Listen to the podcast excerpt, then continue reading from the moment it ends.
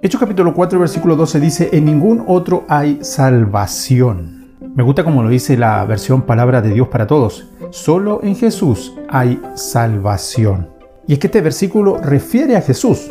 Y es interesante que viene inmediatamente después de que Pedro y Juan han estado frente al Sanedrín, los máximos exponentes de la religión judía.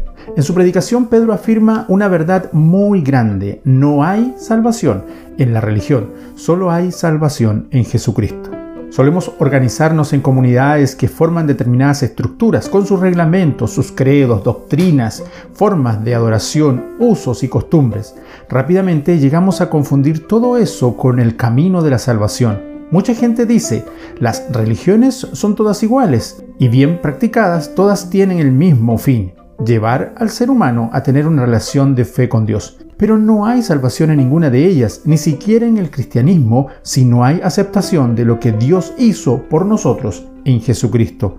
Nuestra religión tiene la tendencia a hacernos llevar nosotros algo a Dios. Tiene la tendencia a hacernos pensar que con cumplir determinados ritos y el culto, por más ferviente que sea, puede llegar a ser uno de ellos, ya estamos bien tiene la tendencia a hacernos pensar que con llevar vidas de acuerdo a ciertas normas éticas ya estamos bien.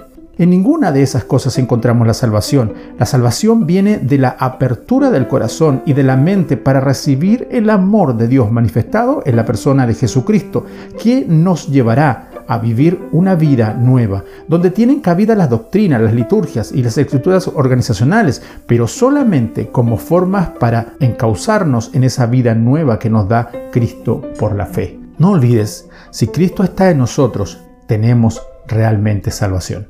Bendiciones.